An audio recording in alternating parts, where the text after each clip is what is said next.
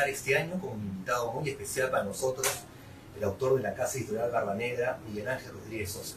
Hola Miguel Ángel, ¿cómo estás? Feliz Hola Roberto, feliz año también. Gracias. Feliz año a todos los amigos. Vamos a conversar sobre su segunda novela, que el año pasado sabemos que publicó la segunda edición de Gabriel de Trapacá, y ahora ha publicado Tiempos del Palais Concert, hacia el primer centenario del Perú y cómo es que llegamos ahí. Es la segunda novela que leo tuya, Miguel, orientada en, este, en estos tiempos. ¿Qué encuentras tú en esa época? ¿Qué valores encuentras? ¿Qué efectos? Que te dicen, bueno, aquí hay algo sobre lo que yo quiero contar escribir. Ya, claro. Bueno, yo eh, alguna vez escribí historia de esto hace más de 40 años y siempre me quedó una gran insatisfacción por la manera en que mi historia académica, historia publicada, narraba eh, los acontecimientos de este país, porque yo tenía versiones un poco diferentes de mi tradición familiar, por ejemplo. Eh, y esta insatisfacción se me fue profundizando con los años. El año pasado he tenido tiempo para explorar algunos momentos verdaderamente álgidos de la historia de la República de Perú y llegué a la conclusión de que necesitaba documentarme y narrar mi versión dramatizada de esos eventos históricos que, en mi opinión, han sido parcializadamente narrados o narrados de forma incompleta. En tiempo de Palacio Ser, Miguel Ángel Rodríguez Sosa narra aquella época de, de 1912 en adelante a través de un personaje femenino que es Mercedes. Claro, Mercedes Linares, que es una, una dama joven, nacida en Lima, una burguesa, pero con inclinaciones políticas definidas. Era sufragista, una adelantada en su tiempo, era anarquista, tenía correspondencia con importantes anarquistas de reconocimiento mundial como Emma Goldman en, en Nueva York o Sylvia Ponhorst en Londres. Era una mujer de avanzada, evidentemente, casada con un abogado de mucho dinero, abogado de empresas, pero que mantenía sus ideas radicales, ¿no? Entonces ella recibe en algún momento un baúl, un misterioso baúl, y en el baúl encuentra unos cuadernos de su padre, y le llegaba a ella con unas notas a las que ella le presta mucho interés, incluyen algunos acertijos iniciales, y que resultan siendo una versión de la historia del Perú de la segunda mitad del siglo XIX muy diferente de lo que ella conocía. Porque esa necesidad, eh, bueno, yo no, eres historiador, entonces sientes también esa necesidad de ver la historia como un sistema. Es por eso que recurres estas notas, estos manuscritos que ella encuentra, para narrar las décadas previas al siglo XX. Sí, sí, sí, sí. Eh, bueno, primero quisiera decirte muchas gracias por, la calificación, pero yo no, no soy historiador, he estudiado historia. ¿no? Tampoco soy escritor, me gusta escribir nomás. Pero vamos a la historia. Sí, bueno, gracias, gracias, Yendo al tema. Eh, en tiempos del Palais Concert hay dos historias que parten de momentos distintos en el tiempo que llegan a encontrarse en un determinado tiempo y que se entrecruzan, tanto por la filiación familiar, Mercedes es hija de, Irving Midlinares, un nacido en Estados Unidos, en California, hijo de un desaparecido padre ecuatoriano y de una muchacha de Sacramento, que tiene una gran aventura y llega al Perú en 1866, un mes antes del combate de 2 de mayo. Se aposenta en el Perú y entonces, como él tenía una experiencia de fotógrafo y cronista para periódicos panameños, guayaquileños, comienza a escribir y a publicar de eso hoy día y entonces publica una serie de historias sobre los contratos del guano, por ejemplo, sobre la corrupción durante el gobierno de Balta, sobre el nacimiento del civilismo, sobre la sublevación de los hermanos Gutiérrez, los entretelones ideológicos y políticos que hubo en estas épocas, sobre el mismo combate del 2 de mayo, sobre la guerra del Pacífico, y le hace una estupenda entrevista, en mi opinión, a Patricio Lynch, el que fue gobernador chileno de Lima de 1881 a 1883 inclusive. Y esto es lo que su hija Mercedes lee en los cuadernos que su padre le había legado en el baúl. Y ella lo teje esto como un antecedente para su propia versión testimonial de la historia de su tiempo. que se inicia, como tú muy bien dices, en 1913 y termina en 1919, un poco antes del primer centenario de la República. Un tiempo cuando se inaugura en Lima el Palais Concert y confluyen estos personajes de nuestra historia republicana, eh, como Ricardo Palma, eh, González Prada. González Prada, María Telí, con los que a través de tu personaje Mercedes conocemos también unas anécdotas bastante curiosas e interesantes de este grupo de intelectuales de esa época. ¿Qué diferencias encontraría? Sé que hay muchas diferencias entre los de aquella época con los de ahora, pero ¿cuáles dirías que son las dos más marcadas diferencias de la clase intelectual de esa época con la de ahora? Bueno, la verdad es que yo creo que no hay muchas diferencias en cuanto a las aspiraciones, tanto de entonces como de ahora, hacia un modernismo y una renovación de las letras, las artes y el pensamiento. Pero sí hay muchas diferencias en cuanto al ambiente. El ambiente intelectual de esa época era un ambiente socialmente privilegiado. Yo creo eso.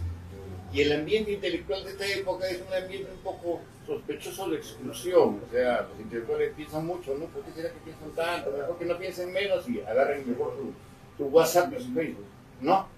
Entonces hay una diferencia de calidad del ambiente en el que el medio intelectual circulaba. Y el Palais Concert era el espacio privilegiado, en mi opinión, desde 1913, desde febrero de 1913 en adelante, para que se expresen estas, este, esta intelectualidad. Ahora, el Perú de ese entonces era ciertamente un mundo mucho más chiquito, tanto así que Abraham de Lomar, el principal animador del Palais Concert, podía decir, el Perú es Lima, Lima es el Girón de la Unión, el Perú de la Unión es el Palais Concert y el Palais Concert soy yo. No, no es cierto. Y entonces este, reducía, todo, reducía todo lo que podía hacer el Perú a su particular versión esta famosa confitería y bar lujosa, semejante al Café de la Fe en París, que era el centro de la vida social y política en la Lima de 1900. Que era una Lima de 100.000 habitantes. Una Lima de 100.000 habitantes. Uno de los manuscritos de Mercedes, que ya descubre Mercedes, Ajá. el, el que se escribe, no sé si sería un spoiler, si te digo que fue el padre. Sí, Padre claro. El padre escribe y menciona a Melville y menciona a, A Humboldt. a Humboldt. Sí, expresan de Lima como una ciudad horrible.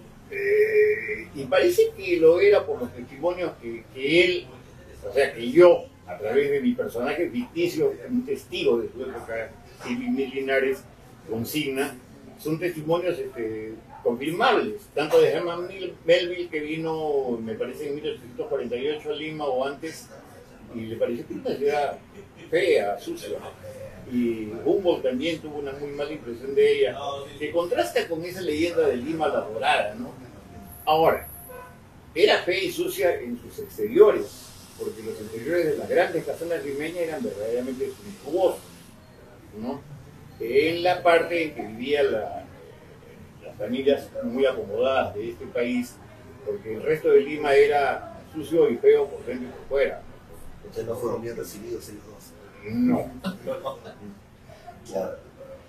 Otra consulta que puede eh, parecer interesante a nuestros lectores es si estás trabajando en una nueva novela. Sí, en realidad estoy trabajando en algunas nuevas novelas. Varias a la vez. posiblemente tres. Pero una que la tengo avanzada, un poco por la mitad, pero hay que corregir, ¿no? Que se llamaría, tendría como título El país que no fue, que trata centralmente sobre el proceso de la Confederación Perú-Boliviana.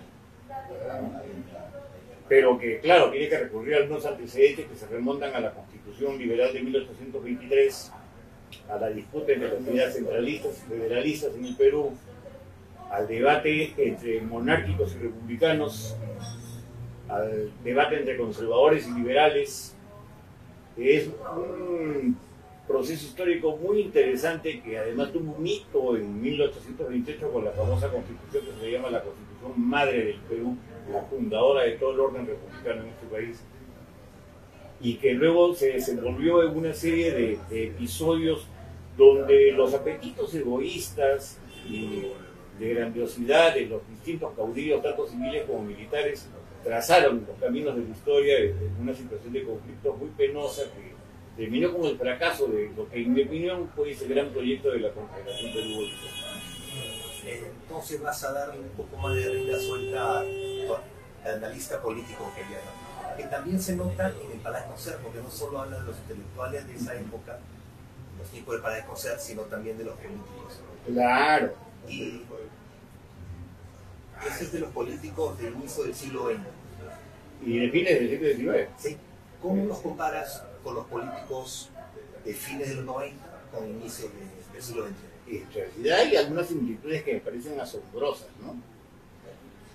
Bueno, por ejemplo, eh, una diferencia grave es que a fines del siglo XX y, en el presente siglo los conservadores han desaparecido de la escena política, ¿no? Quienes se dicen a sí mismos conservadores eh, son unos derechistas poco ilustrados, que alguien muy atrevidamente los ha calificado como derecha, derecha bruta y electoral, ¿no?